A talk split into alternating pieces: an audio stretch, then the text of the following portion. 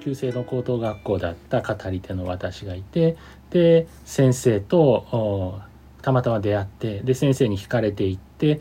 ところが先生はあの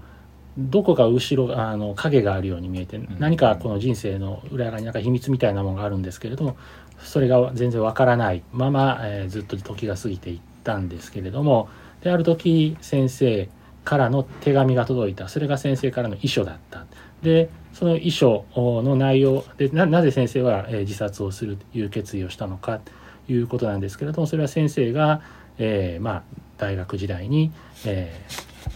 ーえー K という親友がいて、でまあととある事情で K としずと先生でしずのお母さんが、えー、一つの下宿先一つの、えー、下宿で、まあ、一緒に共同生活を送るようになってで K っていうのは、まあ、学問ということだとか、まあ、自分、えー、自身の、まあ、道を極めていくだとかっていうようなことを非常に強く求めるようなそういう、まあ、求道的な性質だったんですけれどもしかしその経が、えー、だんだんとおしずに惹かれていくっていうようなこと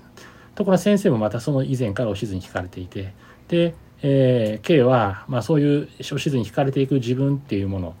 がやはりちょっと許せなかった部分もあるんですけれども、まあ、どうしてもその思いが断ち切れないということで先生に思わず、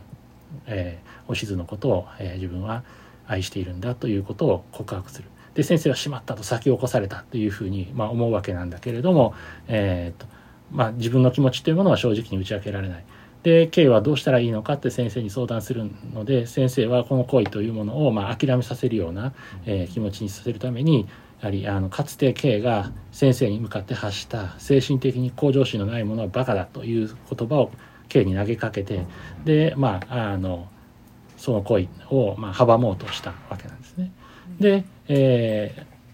ー、まあ先生はその後 K に何も告白することなくしずのお母さんにしずと結婚させてほしいというふうに画策をしてでお母さんの方で、まあ、それは OK が出てで結局結婚することになった K には何も一切知らせなかったわけですけれども。でそういうことがあった2日後ぐらいに、まあ、K はま自殺をしたっていうような出来事があって。で先生はそのことに対して、えーずっとま心の中で両親の呵責だとか罪悪感っていうものを覚えてたんですけれども。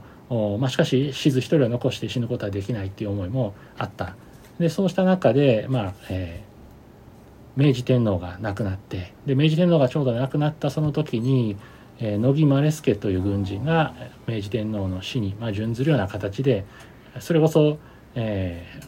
奥さんこれは漱石意識していると思うんですけど森丸助の奥さんは静子という名前だったんですけれどもで、えーと、2人で、まあえー、死んだわけですね。